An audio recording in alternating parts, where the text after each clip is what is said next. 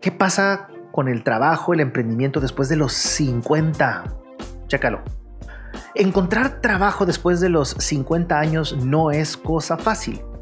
Según un informe de la empresa especializada ADECO, el grupo de edad que tiene más complicado el acceso al mercado laboral es el de los mayores de 55 años, pues menos del 1% de las ofertas laborales van enfocadas a ellos, menos del 1%.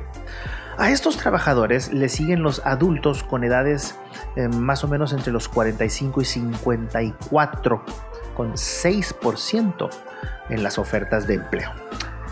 A la carente oferta laboral se le suman otros elementos como los prejuicios sobre la productividad, el rendimiento de estas personas.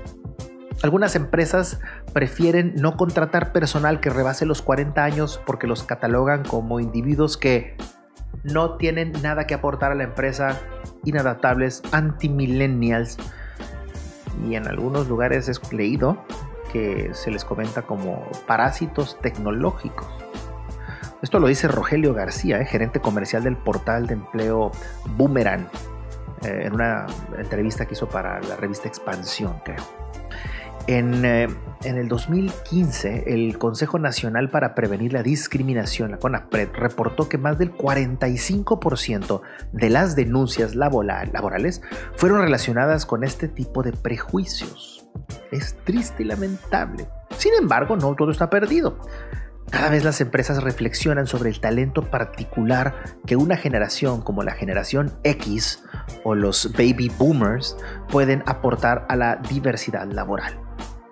Te voy a compartir cinco características de estas generaciones de viejitos, como le llaman, y que podrían ser de gran utilidad para un mundo tan complicado y lleno de innovaciones. Primero la experiencia, por supuesto.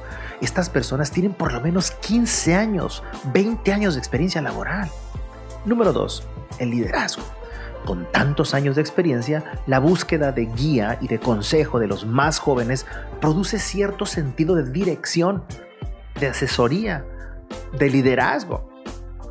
Las empresas necesitan cabezas, líderes, coordinadores de equipo y todo esto lo da la experiencia y el respeto.